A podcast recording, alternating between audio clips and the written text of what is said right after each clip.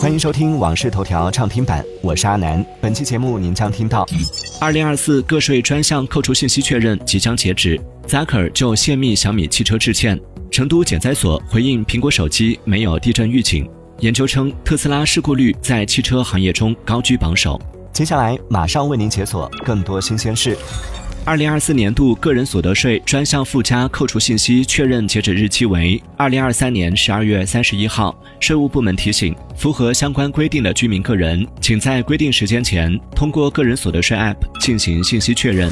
十二月二十号，Zucker 官微发布关于小米汽车信息泄露事件的致歉声明，称已对汽车事业部员工包某某作出开除处分，永不录用。此前，小米集团在官微发布小米汽车部分产品信息被提前曝光一事，包括新车的续航参数以及实车照片。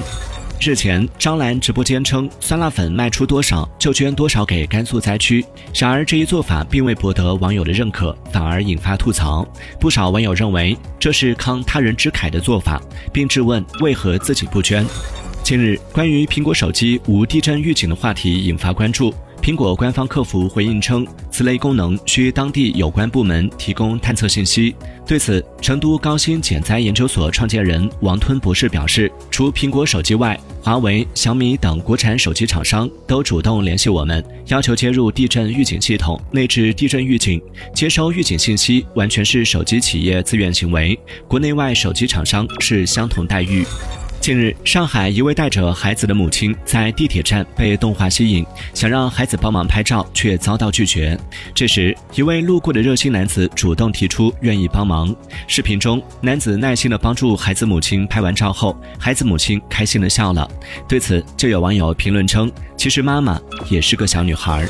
今年上半年，ofo 创始人戴威在美国的咖啡创业项目 About Time Coffee 迅速走红。这家连锁小型咖啡店在纽约格拉梅西公园率先开业，很快又在曼哈顿市中心的繁华地段开了四家连锁店。而现在，About Time Coffee 仅剩一家店仍在营业，其余四家均显示已永久关停。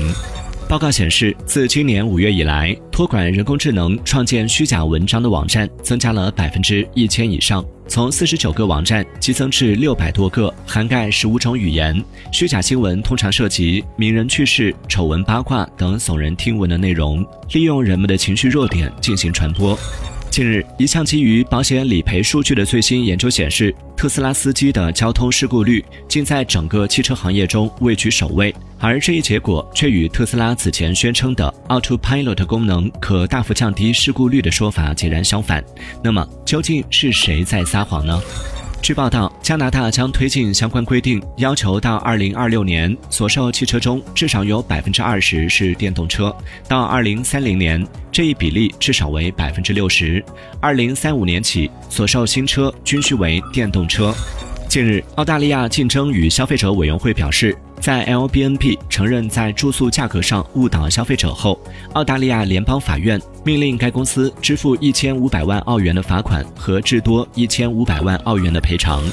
感谢收听《往事头条》畅听版，我是阿南。订阅收藏《往事头条》，听见更多新鲜事。